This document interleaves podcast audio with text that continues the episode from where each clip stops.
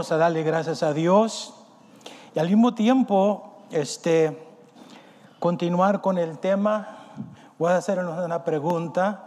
El tema el cual hemos estado tratando aquí es el tema sobre fortaleciendo los pilares de la familia, regresando a lo que funciona, fortaleciendo, diga conmigo, fortaleciendo, fortaleciendo a los pilares de la familia. Si hay algo que necesitamos, ya que todos, ya que el mundo está despertando, estamos regresando a la iglesia. Gracias por todos ustedes que ah, han, ah, han estado fielmente regresando desde creo que desde los primeros del como marzo, abril nos estábamos aquí congregando, por ejemplo el ministerio infantil uh, tienen su primer servicio, ellos tienen su primer servicio el domingo de resurrección, o sea, estamos regresando, estamos regresando y estamos estableciendo, reconociendo una vez más la importancia de, de fortalecer los pilares de la familia. Pregunta, ¿cuántos recuerdan cuando iniciamos ese tema? ¿El mes pasado? El mes antepasado, en enero, el 1447, no, no, no.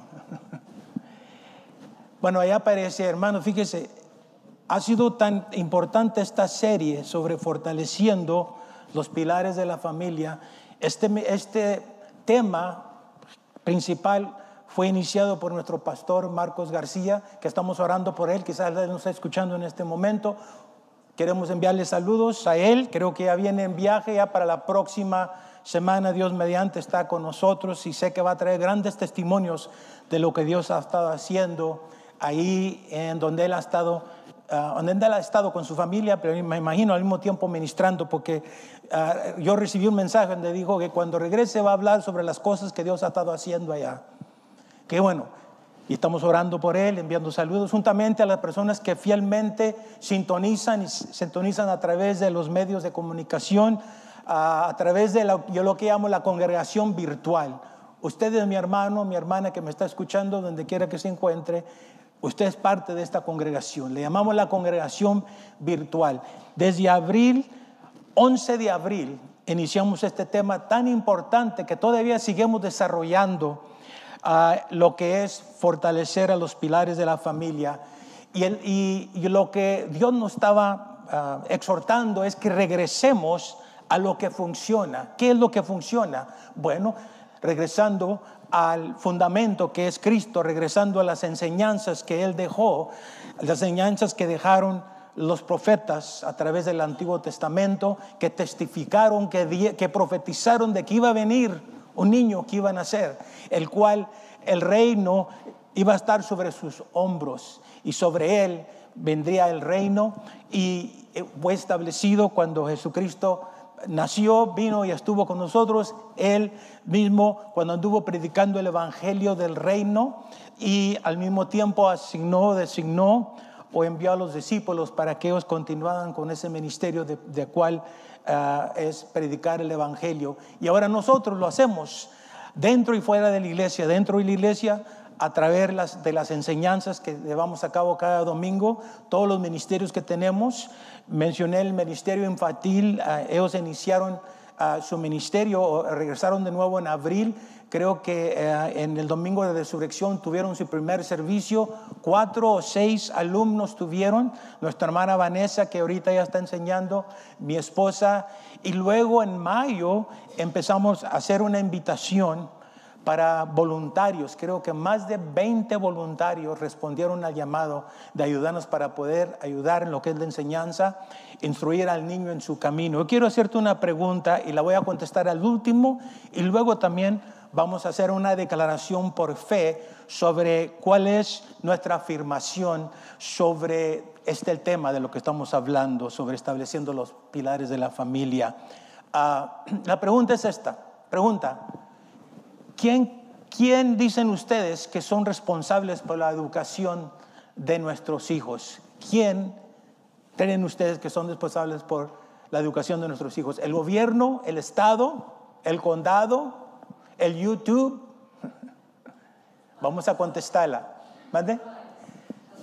Nosotros los padres. Y eso aparece en la Biblia, en Deuteronomio, capítulo 6. Más adelante vamos a concluir con esa afirmación porque verdaderamente creemos que si estamos hablando sobre este tema, fortaleciendo los pilares de la familia, y todos los pastores, los líderes que se han pasado aquí, han hablado sobre el rol, el rol del padre como esposo, el rol de la mujer como esposa, el rol de los hijos, el matrimonio, todo eso tiene que ver con estableciendo los pilares de la familia. No voy a tratar esos temas, solo, solo lo que voy a hablar sobre el cimiento el, o el pilar principal, el fundamento principal, porque la Biblia dice que no hay, no hay otro fundamento, no hay otro fundamento, nadie puede poner otro fundamento que el cual está puesto, el cual es quién? Jesucristo, 1 Corintios 3, 11. Pero antes de eso, queremos recordar que hoy se está celebrando eh, la independencia, 4 de julio de 1776, cuando este país, 13 colonias declararon uh, este, independencia del gobierno británico. Tres colonias pequeñas. Quiero decirte que la mayor parte, y si no, casi todos, fue un movimiento de cristianos que huyeron el país, otra nación, para poder venir y establecer precisamente lo que estamos hablando aquí, los fundamentos bíblicos, lo que la Biblia les enseñaba que hicieran. Y llegaron estos grupos que empezaron a llegar, llamaron los puritanos. Y saben ustedes que el libro principal que usaban ellos para establecer sus familias era la Biblia. Establecían un, ah, una casa en el mero centro donde estaba la colonia y ahí es donde se congregaban como lo estamos haciendo aquí, pero también entre semanas se congregaban para enseñar a los niños, para instruir al niño en su camino. Y usaban tanto el, Antiguo Testamento como el Nuevo Testamento.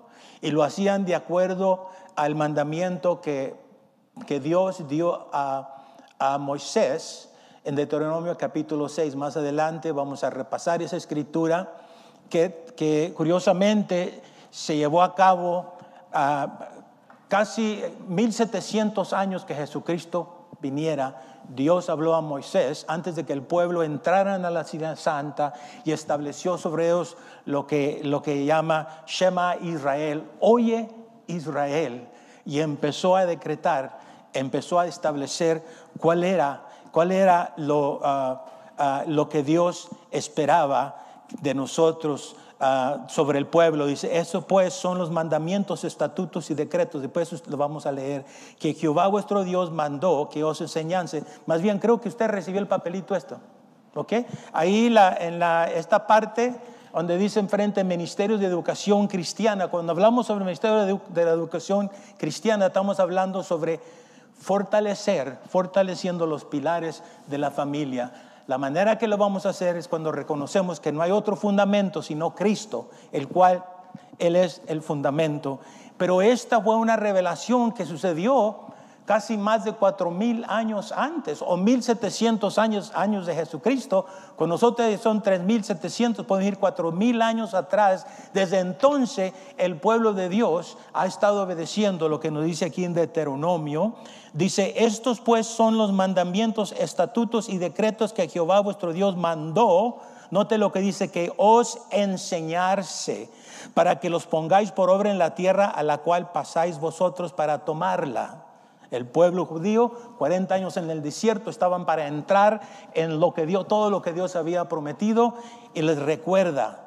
Eh, eh, estos son los mandamientos, estos son los estatutos, los decretos de los cuales vamos a enseñar, vamos a poner por obra en la tierra la que cual pasáis vosotros para tomarla, para que temáis a Jehová tu Dios, guardando sus estatutos y sus mandamientos que yo te mando, tú, no te lo que dice, tú y tu hijo y el hijo de tu hijo y así consecutivamente a través de los años, 3.500, casi 4.000 años, este mensaje se ha transmitido. Ahora le llamamos el mensaje de buenas nuevas, el mensaje del discipulado, la enseñanza de la cual reconocemos que después del Deuteronomio vienen los profetas y empezaron a recibir revelación sobre esta piedra, sobre esta, sobre esta ah, ah, piedra como ángulo, piedra preciosa, piedra aprobada, como vamos a leer en Isaías, de la cual después Pedro recibió esa revelación que estaba hablando sobre Cristo, que iba a establecer, y luego después que la iglesia iba a estar establecida sobre el fundamento. Nosotros como iglesia, Cristo es la primer piedra, la piedra angular, la primer piedra que ha puesto ahí para establecer el fundamento. Bueno, ya más o menos ya toqué lo que es todo el tema. Pero en esta mañana queremos tomar tiempo para leer esas escrituras antes de continuar aquí. Pero déjame seguir leyendo, donde estamos leyendo, versículo el versículo 3, bueno, el versículo 3, para que temas a Jehová, versículo 2 dice, estatutos y mandamientos que yo te mando, o sea, no es una sugestión, no es algo que podemos pensar si vamos a obedecerlo o no, sino que es un mandamiento que yo te mando, Jehová, no Moisés, Jehová habló a Moisés, yo te mando, tú, tu hijo y el hijo de tu hijo todos los días de tu vida para que tus días sean prolongados. Hay una bendición ahí para que tus días sean prolongados. Y ahí empieza lo que se llama, lo que eh, todo judío dice Shema Israel. Shema es oye, oye. El que tenga oídos, oiga lo que el Espíritu Santo ha estado hablando a la iglesia desde ese momento y ahora nos habla a, nosotros, nos habla a nosotros. Oye pues, oh Israel, ahora nosotros como iglesia fuimos sido injertados en ese pueblo escogido. Cuida, dice, cuida de ponerlos por obra para que te vaya bien en la tierra que fluye leche y miel, y os multipliquéis como te ha dicho Jehová, el Dios de tus padres. Oye Israel, Shema Israel, Shema Israel, Jehová nuestro Dios, Jehová uno es. Y ahí empieza a hablar. Amarás a Jehová tu Dios con todo tu corazón. Recuerda que Jesucristo dijo, de estos dos mandamientos, amarás al Señor tu Dios con todo tu corazón, ama a tu prójimo como a ti mismo. De estos dos mandamientos viene toda la ley. Si obedecemos esos dos mandamientos, estamos cumpliendo con lo que Dios ah, ha pedido. Pero nótelo, el mandamiento que ahora está vigente, todavía Dios nos sigue hablando a través de Deuteronomio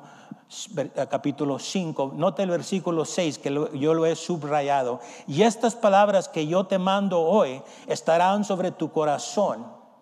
Léala conmigo y la repetirá, repetirás a tus hijos y hablarás de ellas estando en tu casa, andando por el camino, al acostarte y cuando te levantas. Y esto el pueblo, aún el pueblo judío que los que han conocido a Jesucristo como su Salvador personal y los que aún no, cada día, dos veces al día, hacen esta oración, Shema Israel, Jehová nuestro Dios, Jehová uno es. Y empiezan no nomás empiezan, sino que se han memorizado y han estado cumpliendo a través de las generaciones lo que es Deuteronomio capítulo 6. Así es que no es coincidencia que Dios los sigue bendeciendo porque ellos siguen regresando a la palabra, aún los que todavía están esperando que el Mesías regrese. Bueno, Estamos hablando sobre cómo fortalecer los pilares de la familia, regresando a lo que funciona. Y lo que funciona es lo que ha funcionado a través de estos cuatro mil años. Lo que Deuteronomio capítulo 6, Deuteronomio capítulo 6 nos dice los primeros nueve versículos. Así es que la respuesta a la pregunta que hice sobre quién, de quién es la responsabilidad la educación de nuestros hijos. La educación de nuestros hijos es nuestra responsabilidad como padres. La educación de nuestros hijos dentro de esta iglesia, Nueva Visión, es la responsabilidad de toda la congregación, porque nosotros somos familia.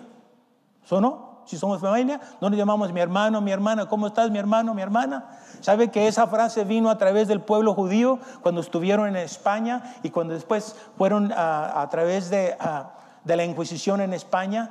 Salieron por diferentes partes y una manera que se saludaban, dijeron shalom, dijeron, ¿cómo estás, manito? ¿Cuántos, ¿Cuántos han oído esa frase? ¿Cómo estás, manito? Vino de la palabra hermanito. Voltea a la persona que está enseguida, hola, ¿cómo estás? Dile, shalom, ¿cómo estás manito o cómo estás manita? ¿Ustedes piensan que eso vino de México, de Centroamérica? No, eso vino, lo trajo el pueblo judío, porque se conocían que no alianza de donde fueran, iban a seguir siendo parte de la familia. Y nosotros, mis manitos, mis manitas, mis hermanitos, mis hermanitas, somos parte de la familia, por lo cuanto tomamos esta responsabilidad todos la educación de nuestros hijos dentro de la iglesia es responsabilidad de toda la congregación. Es una de las prioridades más grandes que tenemos dentro de la iglesia. Todos como familia, como manitos, como manitas, contribuimos y ahí nos ayudamos los unos a los otros en la instrucción y dirección de nuestros hijos. Es por eso que en el mes de mayo, nuestra hermana Vanessa y mi esposa, nuestra hermana Tobar, empezaron a hacer el llamado a personas voluntarias que eh, se registraran para ayudarnos. Cada mes se necesitan 20 personas, dos cada domingo, ah, este, por cuatro semanas, y se necesitan dos cada domingo, entonces eh, ahí podemos decir que somos ocho, pero tenemos ahorita una cantidad como, eh, y se necesitan dos personas cada vez. Me, dijo mi esposa que eh, la gente respondió, hay como 20 de personas que en este momento están ayudando, están cumpliendo con este mandamiento. Bueno, ustedes están cumpliendo en la casa. ¿Cuántos de ustedes ah, se, registraron para ayudar el ministerio de, niños? Levante su mano. Ok. ¿Cuántos no se han, cuántos no se han registrado? Levante su mano. No, ya, ya, se registró entonces. Levantó la mano. Ok, ya vi la mano. No, no, no se crea. Pero sí queremos obedecer este mandamiento. Estaba yo pensando, eh, meditando sobre este día de la independencia y recordaba, como dije al principio, los, los primeros personas que, que, establecieron este país a través de las 13 colonias eran puritanos o era un movimiento, un movimiento ah, de cristianos que estaban huyendo por la persecución de religión. Llegaron aquí, como mencioné, lo primero que establecían es, una casa en mero centro de la colonia, en el cual ahí tenían sus servicios. Los domingos, entre semana, tenían escuela. Y ahí es como los niños se iban preparando. Quiero decirte que aún después, cuando empezaron a desarrollar las universidades, universidades muchas universidades, al menos dos de que yo diga, ah, como Harvard es una, era una, eran universidades en las cuales se enseñaba la Biblia primero, o sea, tú recibías un certificado o más bien un reconocimiento ah, sobre la teología, el estudio de la Biblia, y luego desarrollabas tu carrera. O sea, tu carrera era la teología, el estudio de la palabra del Señor, y luego estudiabas tu carrera. Entonces, un abogado había estudiado primero la Biblia y luego había desarrollado su, ah, su carrera de abogado, de doctor, etc. Entonces, desde un principio, aún los fundadores, los primeros presidentes que tuvimos, muchos de ellos tenían creencias cristianas. Y muchos de ellos cuando preparaban sus, charlas, cuando preparaban lo que iban, las declaraciones que iban a hacer, así como esta declaración que Moisés hizo a más de 1400 años antes de Cristo, ellos también usaban las sagradas escrituras muchas partes del Antiguo Testamento, tanto como el Nuevo Testamento. Y uno de los presidentes, ah, después de la guerra, de la guerra civil, la guerra entre aún el mismo pueblo, él exhortó a la nación, le dijo, nosotros nos hemos olvidado, nos hemos olvidado de Dios el cual nos protegió cuando llegamos a este país, en el cual establecimos mucho del gobierno, mucho de lo que nos ha traído eh, la, la, prosperidad, pero nos hemos, hemos olvidado precisamente lo que dicen de Deuteronomio más adelante. El pueblo también se olvidó de que era Dios el que los había hecho prosperar. Y es cuando, ah, creo que el presidente Lincoln dice, pero tenemos que regresar. Y es cuando establecieron el Día de Acción de Gracias para recordar que fue la mano de Dios que los protegió, fue la mano de Dios que estuvo con ellos, la mano de Dios que había estado con ellos, pero como dijo el presidente, pero nosotros nos hemos olvidado y los exhortó, o exhortó que regresáramos. Hoy que estamos celebrando, hoy, este domingo, el 4 de julio, creo que ah, esos líderes antepasados, estos profetas antepasados, Moisés, aún la palabra todavía a través de Deuteronomio, nos recuerda que regresemos, que regresemos a lo que funciona, el fundamento. Y para poder fortalecer los pilares de la iglesia, tenemos que seguir enseñando la palabra. Y en este 4, 4 de julio, sí, claro, podemos celebrar nuestra independencia, pero tenemos que tener cuidado que no nos olvidamos y no nos olvidamos, ¿por qué es que podemos aquí tener un servicio libre? ¿Por qué es que tenemos la libertad para poder ah, llegar a este país Y en, esta, en esta, este día hoy que se celebra, queremos regresar, no olvidar y recordar. Y aquí tengo unos cuantos versículos, no van a aparecer en la pantalla, pero pueden anotarlos. Versículos para el día de dependencia como iglesia, como cristianos. Salmo 119, versículo 45. Esto apenas lo anoté esta, esta madrugada cuando me preparé y estaba orando sobre el mensaje. Salmo 119, versículo 45, dice, y yo andaré en libertad. ¿Por qué? Porque busqué tus mandamientos. ¿Cómo poder vivir en una verdadera libertad, en una verdadera independencia? Es cuando buscamos y ponemos por obra los mandamientos.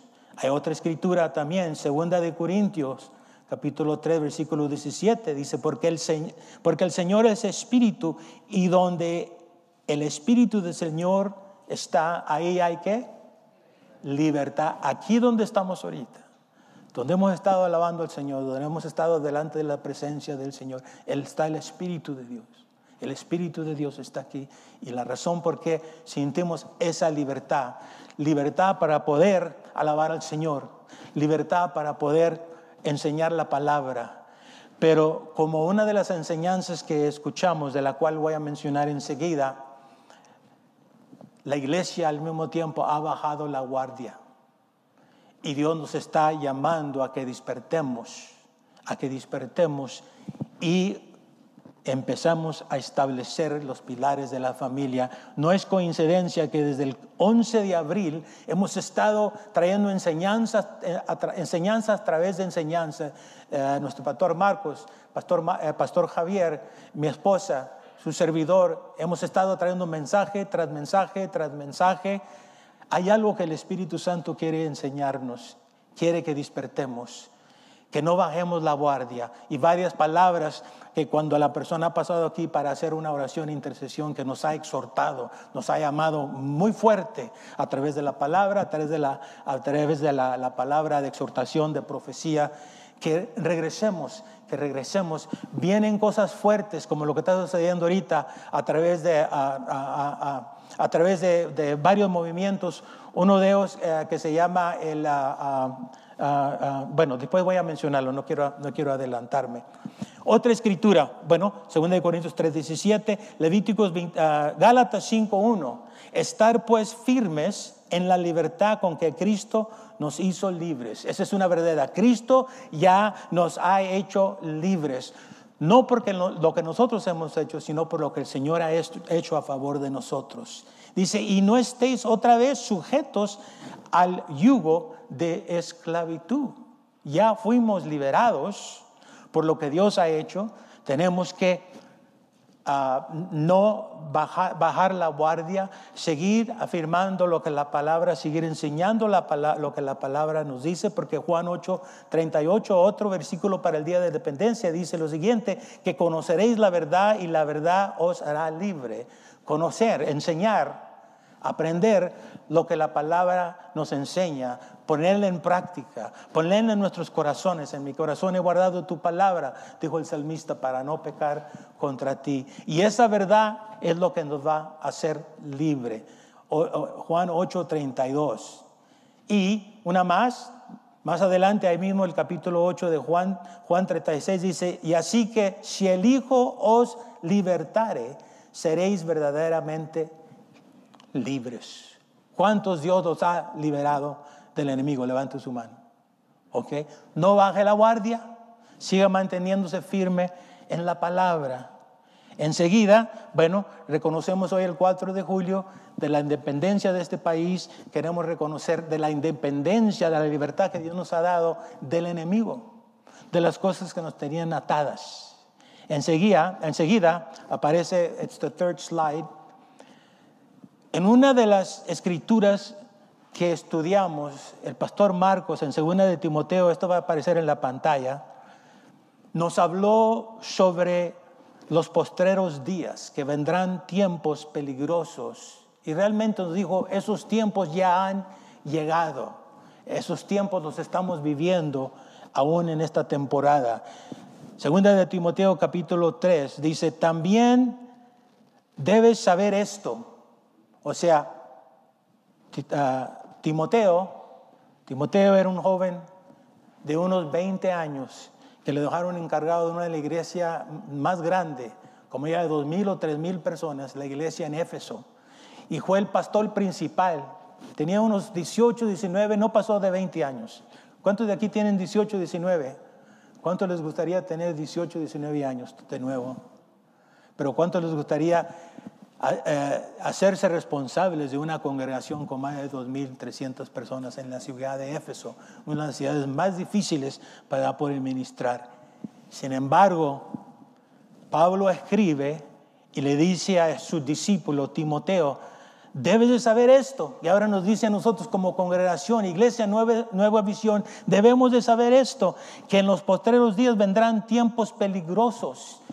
Y si recuerdan, Pastor Marco nos empezó a hablar versículo por versículo, palabra por palabra, dice, porque habrá hombres amadores de sí mismo, ávaros, vanogloriosos, soberbios, blasfemos, desobedientes a los padres, ingratos, impios, sin afecto natural, impaclables, culminadores, o sea, de una enseñanza completa con tantos detalles, palabra por palabra que conté yo como 17 o 18 palabras aquí que aparecen, no la voy a repetir, usted puede ver ah, ah, la, grabación, pero a lo que quiero llegar hoy es lo siguiente que dijo Pablo a, su discípulo, que ahora Dios nos dice a nosotros. Note lo que aparece en el versículo 10 en segunda de Timoteo capítulo 3. Creo que aparece en la pantalla. Dice, pero tú, diga conmigo, pero tú. Voltea a la persona y dice, pero tú has seguido mi doctrina, mi conducta, propósito, mi fe, mi, mi longanimidad, mi amor y mi paciencia. O sea, que Pablo recuerda a Timoteo, su discípulo, que él había seguido la enseñanza que él había recibido.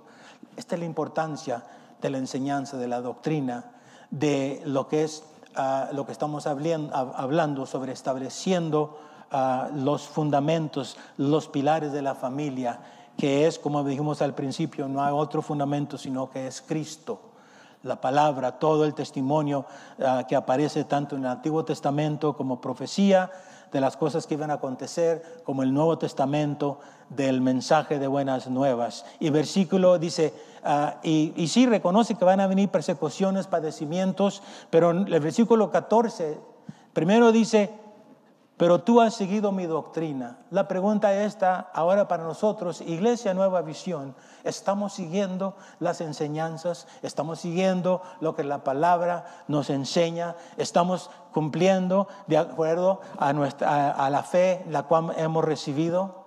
Y luego, versículo 14, más adelante dice, pero persiste tú en lo que has aprendido y te persuadiste sabiendo de quién has aprendido. Aquí vemos la importancia del discipulado, la importancia de la enseñanza, la importancia de lo que hacemos tanto el domingo como entre semana, cuando los estudios que hemos estado recibiendo excelentes a través de nuestro hermano Javier. Saludos, no sé si está aquí, quizás me está escuchando. Saludos, excelente. Eh, enseñanzas que el hermano ha estado trayendo semana tras semana. También lo que estamos haciendo a través del Ministerio Infantil ah, y pronto vamos a seguir desarrollando los diferentes ministerios. Persiste tú en lo que has aprendido y te persuadiste sabiendo de quién has aprendido y que desde la niñez has sabido las escrituras, escrituras las cuales te pueden hacer sabio para la salvación por fe que es en Cristo. O sea que aquí Pablo reconocía a, Timoteo, este joven de 18 años, que había recibido instrucción por parte de, su familia. Y usted puede leer ahí mismo en esta escritura en la cual ah, él desde niño había sabido sobre las escrituras. Instruye al niño en su camino cuando sea niño, para cuando sea grande no sea aparte. Esa es la importancia de por qué estamos, hemos estado hablando sobre la familia, sobre los hijos, sobre ah, el, rol del padre, el rol de la madre, sobre el rol de nosotros como congregación, la responsabilidad de participar en lo que es la educación de nuestros niños. Entonces, hay que regresar, como dice aquí, seguir en la doctrina, ¿verdad? Persistir en lo que hemos aprendido regresar a la palabra de Dios, el manual de instrucción para toda la humanidad. ¿Por qué? Porque Jesucristo, como dijimos al principio, es el pilar, es el fundamento, es el cimiento. Todas esas son palabras claves que aparecen a través del Antiguo Testamento, como en Isaías, capítulo 28, eh, capítulo 28, versículo 16, que vamos a leer enseguida, como aparecen también en Primera de Corintios, capítulo 3, como aparecen también en los Evangelios. Vamos a ver nomás dos o tres escrituras que hablan sobre esto. Jesucristo es el fundamento. Ahora, ¿qué es? Cuando hablamos sobre el fundamento, su significado, vas a ver que en la Biblia aparece la palabra fundamento, cimiento, piedra, piedra angular. Bueno, el cimiento aparece en la pantalla enseguida, es suelo o obra hecha bajo un terreno que sirve para soporte firme a una construcción. El fundamento es necesario porque eso es lo que va a mantener firme lo que estamos construyendo, ¿verdad? Si ah, al, desarrollar los ministerios, al desarrollar los ministerios dentro de la iglesia, lo hacemos de acuerdo al fundamento que es Jesucristo. Ah, ese es el simiente, el cimiento, o sea, es la obra hecha bajo un terreno para servir de soporte firme a una construcción. ¿Qué es lo que está, cuál es el fundamento, cuál es la simiente que está, que está bajo tu matrimonio, tu familia, los ministerios dentro de aquí de la iglesia, el ministerio infantil? Bueno, como leímos, porque nadie, primera de Corintios capítulo 3, si quiere anotarlo, versículo 11, nadie puede poner otro fundamento que el que está puesto, el cual es Jesucristo. Pablo habla y le está en Corintio cuando él está enseñando sobre la iglesia, sobre los dones del Espíritu, sobre, ah, el, sobre el amor y sobre el fruto del Espíritu en Gálatas, pero aquí está hablando sobre el fundamento, el cual Pablo, por eh, revelación del Espíritu Santo, recibió la revelación y, la enseñanza que fue desarrollando a través de las diferentes cartas que él escribió sobre la revelación de la iglesia como cuerpo, como miembro, cada uno según el don que había recibido. Bueno, ah, el fundamento es Cristo. Aquí la palabra fundamento en Primera de Corintios es temelios. Temelios es la palabra griego que significa la palabra, es la parte, la parte más baja de un edificio, encima, encima de la cual se apoya. La parte más baja de un edificio, encima de la cual éste se apoya. ¿En qué se apoya usted para recibir la revelación? Sobre su familia, sobre sus hijos, sobre su matrimonio, sobre la educación de sus hijos. Bueno, obviamente es de Jesucristo. Toda construcción comienza con un fundamento. Sin ella no tendremos una obra que prevalece. Un edificio será sólido tanto como lo sea su fundamento. No sé si han estado escuchando las noticias de este colapso de un condominio que sucedió en Surfside, Florida. La semana pasada, creo que fue el jueves, el jueves 24 ah, de junio, ah, nosotros hemos estado fuera de la ciudad, estábamos precisamente ministrando en el estado de Florida. Ah, llegamos ahí el miércoles, el jueves eh, eh, recibimos esta noticia y creo que va a aparecer la, foto en la pantalla, 159 personas desaparecieron por el colapso de un condominio en Surfside, California. Muertes confirmadas, revisé ayer en las noticias, son 22. 159, quítele como 22, 23 personas y todavía están buscando más de, más de 130 personas que están ahí en los escombros. La foto que usted que ve ahí, ve que la tercera parte de este condominio llamado Champlain Towers, eh, de 12 pisos, frente al mar que cayó en la madrugada del jueves 24 de junio en Surfside, Florida, casi al norte de la ciudad de Miami. Nosotros estábamos en Daytona, como 150 millas hacia el sur, pero yo y mi esposa estábamos ahí ah, preparándonos para ministrar esa tarde cuando vimos las noticias y tomamos las fotos, las fotos las subimos ahí Ve ahí la segunda foto donde dice artículos y escombros cuelgan de una sección del condominio frente al mar que, que colapsó parcialmente el jueves 24 de junio del 2021. Y vemos ahí ahora lo que han estado haciendo, ya van 10, 11 días, están esos escombros, están buscando, están buscando sobre ah, personas que desaparecieron, están encontrándolas poco a poco, pero lo que ah, cuando inspeccionaron el resto de ese edificio se dieron cuenta que el fundamento, el cimiento de ese edificio estaba débil, no estaba firme, había sufrido daños a través del tiempo. Y creo que aún los inspectores unos años atrás mencionaron que había cierto riesgo allí. Pero no sabemos, todavía está la investigación, pero podemos ver ahí, ¿verdad? Que toda construcción comienza con un fundamento. Pero si ese fundamento no está bien fundado, no está bien firme, puede suceder esto. Ahora lo usamos, como ilustración, pero para también recordar que estemos orando. Estemos orando por aquí, por las personas que aún todavía no han encontrado, ah, ah, parejas, hijos, hijas. Este, creo que uno de los bomberos encontraron a su hija, que la encontraron también ahí como una de las desaparecidas. Y cuando él fue a levantar, bueno, lo que pudieron eh, encontrar de su hija, todos los bomberos se pusieron de pie mientras él pasaba con, con, su hija, con su hija que había, que había perdido. Entonces, fíjese lo más que puede suceder al no estar bien fundamentados. No digo que esa, ese fue el caso aquí, sino lo que estamos descubriendo, que probablemente había Ah, unas, unas, debilidades, tanto que hay otro edificio cerca de ahí que ya lo desocuparon también porque temen que puede suceder. Y lo viene ah, ah, también un huracán, una tormenta, ya no es huracán, que va a pasar por ahí en unos cuantos días y temen que, porque el fundamento, la simiente está débil, puede también caer. Pero gracias a Dios que ahorita no hay ninguna persona. Y estaba yo recordando sobre la escritura, pero también sobre la escritura que dice, instruye al niño en su camino, creo que ahí la, ahí la puse también aquí.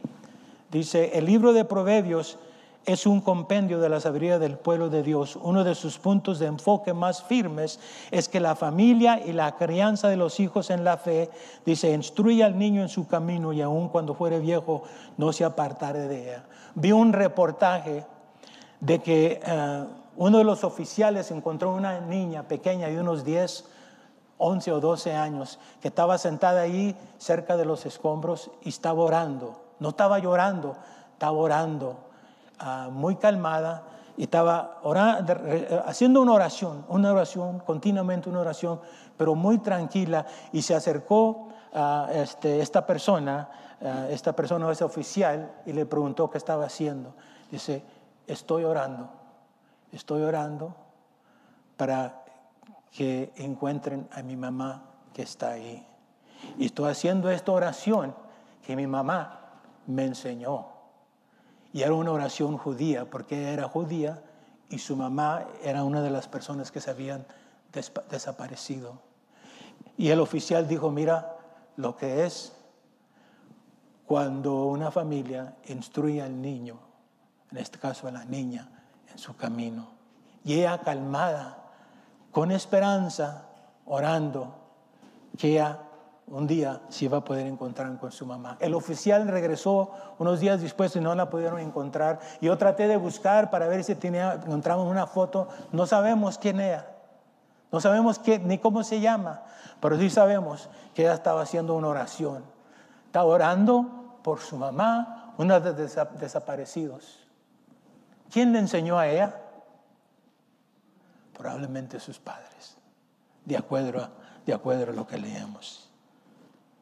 Bueno, esta revelación sobre el cimiento y sobre el fundamento aparece a través del Antiguo y Nuevo Testamento. Voy a repasar nomás unas cuantas escrituras porque queremos hacer una, una declaración.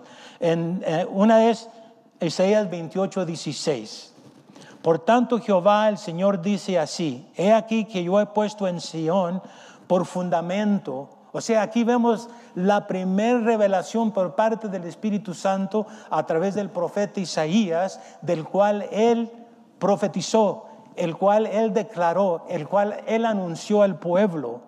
Jehová el Señor dice lo siguiente, he aquí que yo he puesto en Sion por fundamento una piedra, una piedra probada, angular, preciosa, de simiente estable. Si podemos tomar esas cuatro o cinco palabras, ahí podemos recibir una, una, una revelación completa, porque no nomás habla sobre fundamento, ahí la palabra es yasad en hebreo, en griego ya mencioné, es, uh, teleos, pero aquí es yasad, que es fundamento, Ahora una piedra, sabemos lo que es una piedra, pero una piedra probada, o sea, una piedra que pasó a través de prueba, fue probado, probado, en el cual habla sobre el testimonio de Jesucristo, en el cual Él fue probado a través de diferentes pruebas, así como yo y tú hemos probado, sido probado y seguiremos siendo probado, pero la diferencia de Él, Él pasó la,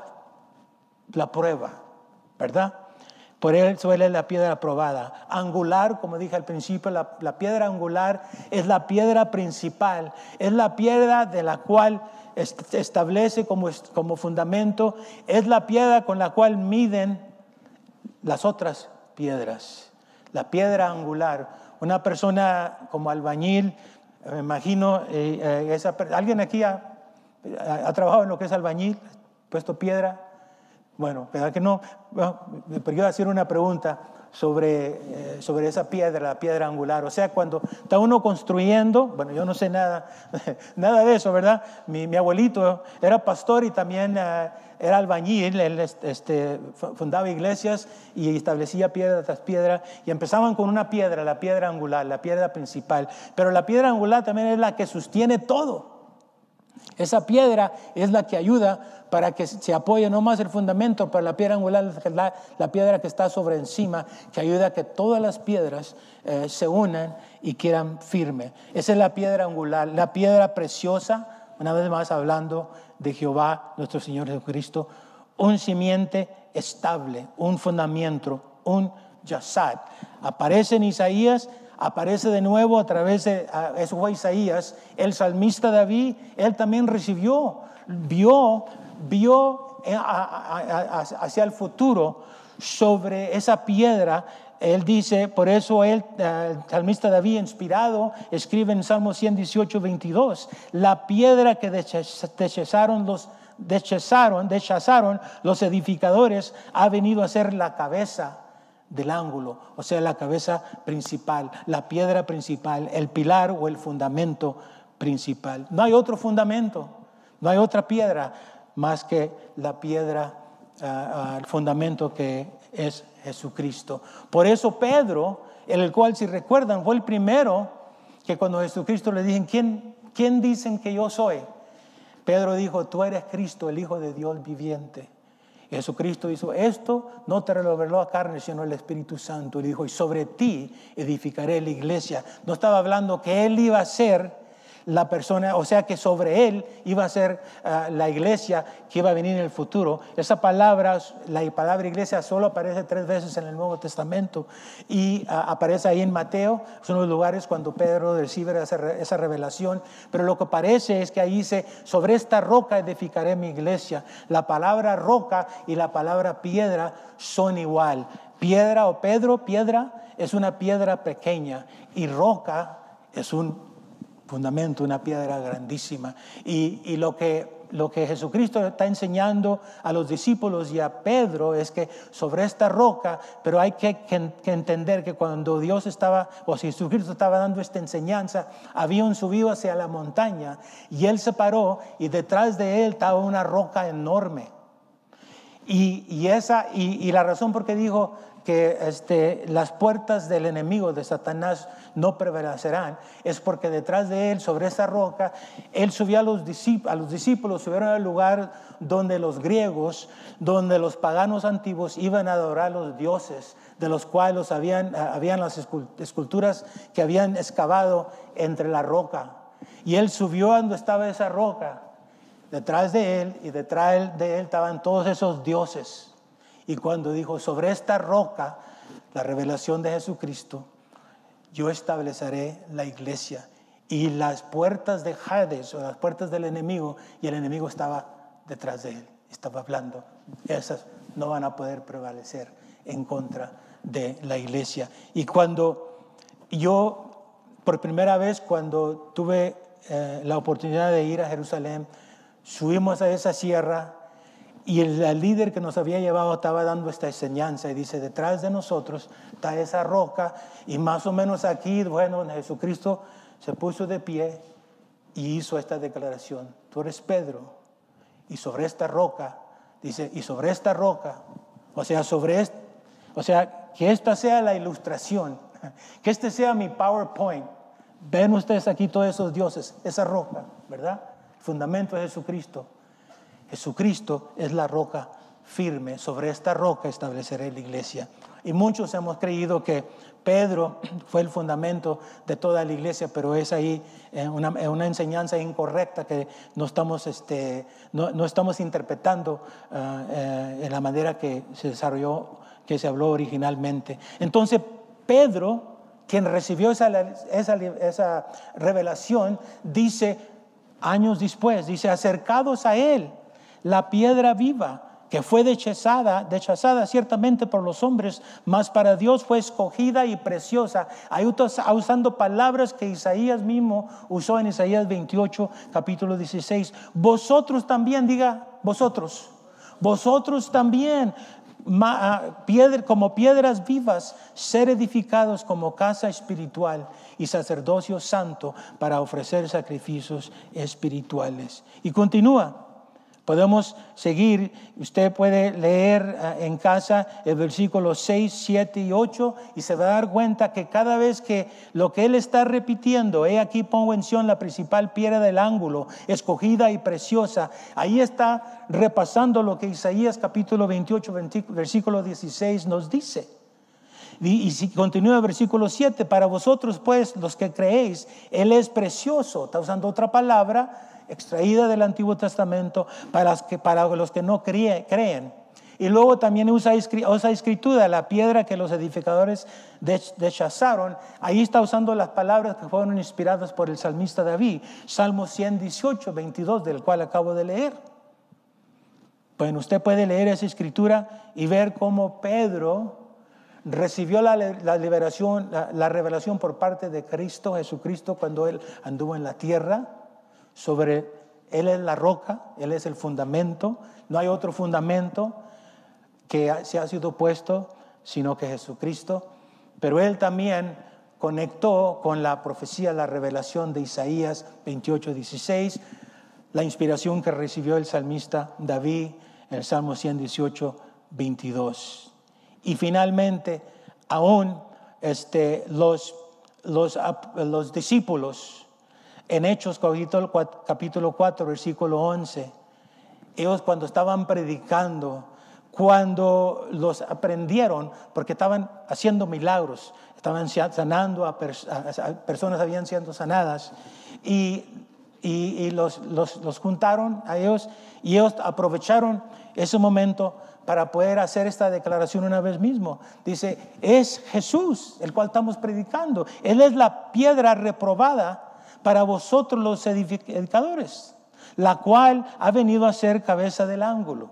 En ninguno otro hay salvación, porque no hay otro nombre bajo el cielo dado a los hombres en que podamos ser salvos. Entonces, si Jesucristo es el fundamento, si en Deuteronomio 6 nos dice que debemos a, usar estas palabras que yo te mando hoy, que están sobre tu corazón, y repetirlas a nuestros hijos, y hablar de ellas estando en casa, andando por el camino, al acostarte y cuando te levantas. Y si hemos dicho que la educación de nuestros hijos es nuestra responsabilidad como padres, la educación de nuestros hijos dentro de la iglesia es la responsabilidad de toda la congregación. Es una de las prioridades más grandes que tenemos dentro de esta iglesia. Recordando a esa niña que cuando vino este desastre en Surfside, Florida, Surfside, Florida, la niña estaba orando de acuerdo a la enseñanza que había recibido. Dios está con nosotros y Dios nos habla muy claro sobre la responsabilidad de la educación. Yo quiero decirle a ustedes gracias por todos los que han respondido y los que van a seguir como voluntarios, ayudarnos. Ya está empezando este, este mes, ya ha empezado este mes nuevo y continúa, continúan trabajando con las personas voluntarias que han respondido, que nos están ayudando. Ah, ah, si hay tiempo, voy a, sí, eh, un pequeño anuncio. Vamos a continuar con este tema ya cuando el pastor, ah, eh, primeramente Dios, regrese el próximo domingo. Vamos a continuar sobre esta serie. El, el pastor va, nos va a dar más, más dirección sobre esto, pero él me dijo que también que, eh, hicieron una invitación, o sea que Sabemos que ahorita estamos en, los niños están en receso, ¿verdad? Lo que le dicen summer break. Pero en unos cuantos par de meses vamos a regresar a la escuela. Y platicando yo con el pastor, les dije, ¿qué si podíamos invitar a una maestra? ¿Verdad? Una maestra que trabaja en la escuela, una maestra que es consejera, una maestra que es directora, una maestra que ha trabajado con familias y que nos enseñara sobre cuáles son los deberes, porque estamos preocupados, obviamente, en la educación que reciben nuestros hijos. ¿Cuántos de ustedes todavía tienen hijos que están en la escuela? ¿Verdad? Estamos preocupados, vienen cambios, después hablo sobre los cambios, pero yo le, yo le pregunté al hermano, le dije, dijo, sí, si acaso pueden encontrar a alguien, este, hagan la invitación y me contacté con dos dos, este, dos hermanas, dos señoras que son maestras. Una es maestra, consejera y ahorita es la directora de una escuela ah, en, uh, en, en Racing City. Y ahí también trabaja su hermana. Su hermana también es consejera a través de cantidad de años creo que me están escuchando ahorita, cantidad de años que ha sido consejera trabajando con las familias hispanas, ayudarles a interpretar cuáles son los derechos. O sea que platicando yo con el hermano y platicando con estas dos mujeres que eh, las invité, han aceptado la invitación para 8 de agosto, que es el segundo domingo del mes que entra, 8 de agosto, para que vengan y instruyan a nosotros como padres sobre cuáles son nuestros derechos como padres sobre la educación, sobre la educación secular y qué podemos hacer. Y cuando venga, vamos a ver un currículo en el cual no estamos de acuerdo, como por ahí oímos que vienen esas posibilidades, cuáles son nuestros derechos. ¿Cuántos les gustaría recibir esa información? Bueno, lo vamos a recibir. Esas dos personas sucede que son cristianas. Otra cosa más, esas dos personas sucede que son pastoras, tienen años de pastorear en iglesias, tanto ellas como sus, ah, sus esposos. Esas dos mujeres, una de ellas se llama Ruth, la otra se llama Esther. Esas dos mujeres son mis hermanitas, son mis hermanas en carne. Y va a ser un privilegio invitarlas. Este, ya confirmé con ellas hace un par de semanas Van a estar aquí el 8 de agosto y va a haber oportunidad para que después hagamos otras preguntas. Conéctese con el pastor, haga preguntas sobre qué es lo que quieren, les gustaría que sean eh, de lo que ellas nos hablen, nos enseñen. Y según entiendo, eh, entiendo el pastor Marcos nos dijo que después del servicio va a haber oportunidad para tener eh, este, unos refrescos y hacer unas preguntas directamente a la directora Ruth Alvarado y a la consejera este, este, Esther Vargas, hermanas mías, hermanas menores mías. Entonces va a ser un privilegio invitarlas. Quiero que vengan, por favor, y, se preparen. Entonces, ya para terminar, volteamos este papelito. Entonces, mientras yo estaba meditando desde 11 de abril sobre estableciendo los fundamentos, regresando a lo que funciona. Ya hemos dicho que lo que funciona es que regresemos a la palabra, regresemos al fundamento, porque no hay otro fundamento, nuestro fundamento es Jesucristo. Entonces empecé yo a anotar aquí una afirmación como iglesia Empecé con la primera parte donde mencioné que la educación de nuestros hijos es nuestra responsabilidad. Ya lo leímos ahí, que Dios nos ordenó, de acuerdo a Deuteronomio capítulo 6, los primeros nueve versículos. Usé el, el, Proverbios 22, 6 sobre la exhortación, el proverbio de de instruir al niño. Vamos a continuar con lo siguiente ya para terminar, para hacer esta afirmación sobre en qué creemos yo creo que en qué creen, en, lo que toda iglesia, todas iglesias, todo cristiano que reconoce que Cristo es el fundamento de la iglesia, que la doctrina de la cual enseñamos aquí es la doctrina que viene directamente de la palabra, inspirada por el Espíritu Santo. Dijimos lo siguiente, si quiere voltar el papelito hacia el otro lado, vamos a terminar con esto. La familia, a ser compuesta por seres humanos, debe ser un reflejo una expresión del carácter de Dios. Debe ser como un espejo que refleja a Dios, al propio ser de Dios, a lo que Dios es. El hombre, a comparación de otros seres criados, es imagen y semejanza de Dios. Esto hace que sea Él por excelencia quien deba ser un espejo del carácter de Dios y la familia a ser compuesta por seres humanos. Debe manifestar aquellos atributos de armonía y orden, así como Dios es. ¿Ok? Vamos a continuar. Afirmamos, y quiero que usted afirme juntamente conmigo, conmigo como iglesia Nueva Visión. Afirmamos que Dios estableció la familia cuando unió a Adán y a Eva en matrimonio e instituyó su relación como un pacto y compromiso por vida, diga conmigo, de por vida, para con Dios y el uno con el otro. Y ahí están las escrituras. Que el matrimonio y otras relaciones familiares pueden cumplir su completo potencial, así diseñado solamente en la medida en que cada miembro esté individualmente reconciliado con Dios y santificado a través de la obra y señorío de Jesucristo.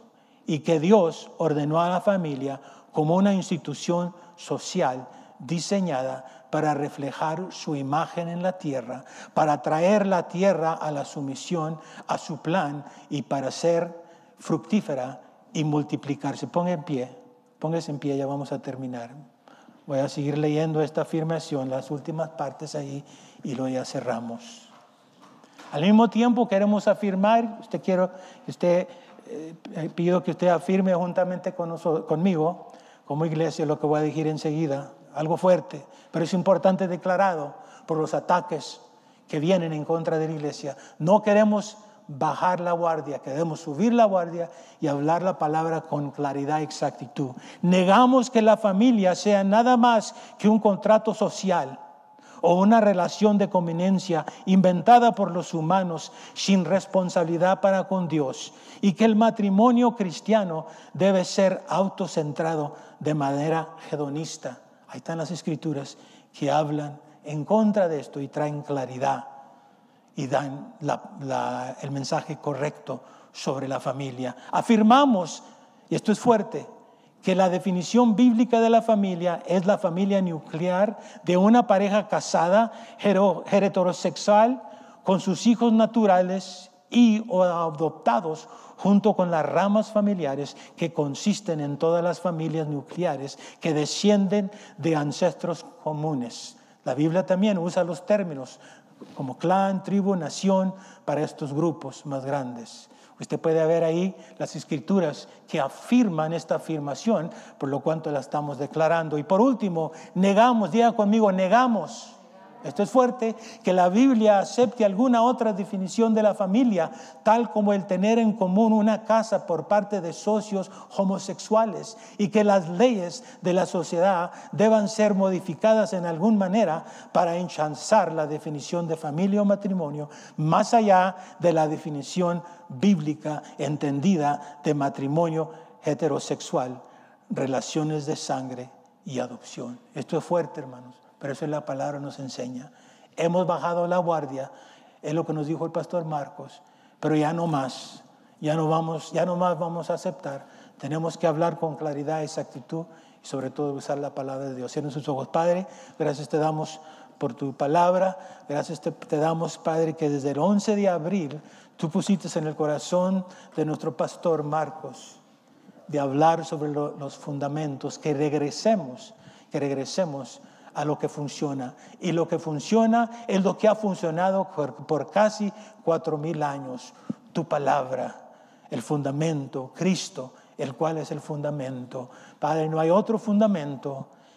Y te pedimos que tú nos ayudes a través de todo lo que se lleva a cabo aquí en la iglesia, que recordemos, Padre, que todo lo que estamos hablando viene directamente de tu palabra viene directamente de lo que tú ya nos has hablado a través de los años, tanto al pueblo judío como al pueblo en el Nuevo Testamento y como ahora nosotros, la iglesia del presente, Señor.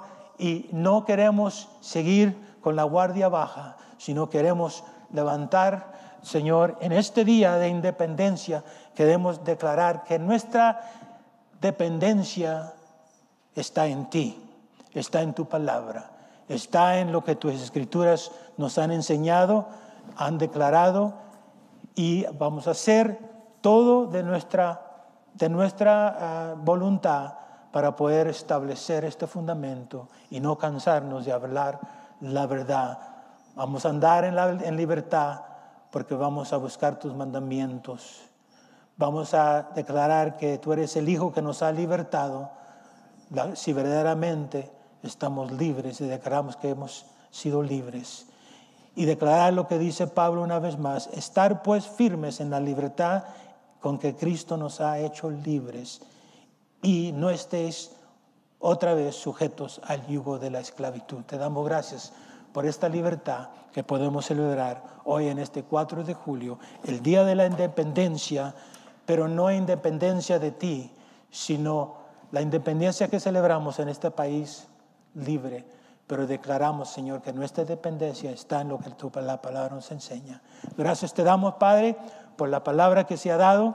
Gracias te damos por los corazones que la han recibido. Gracias te damos, Padre, en la manera que tú nos has hablado. Vamos a correr con esta palabra, vamos a obedecer, a guardarla en nuestros corazones para poder obedecerte. Llama a Israel, Padre, oye Israel, oye congregación, lo que el Espíritu Santo nos está hablando en este tiempo.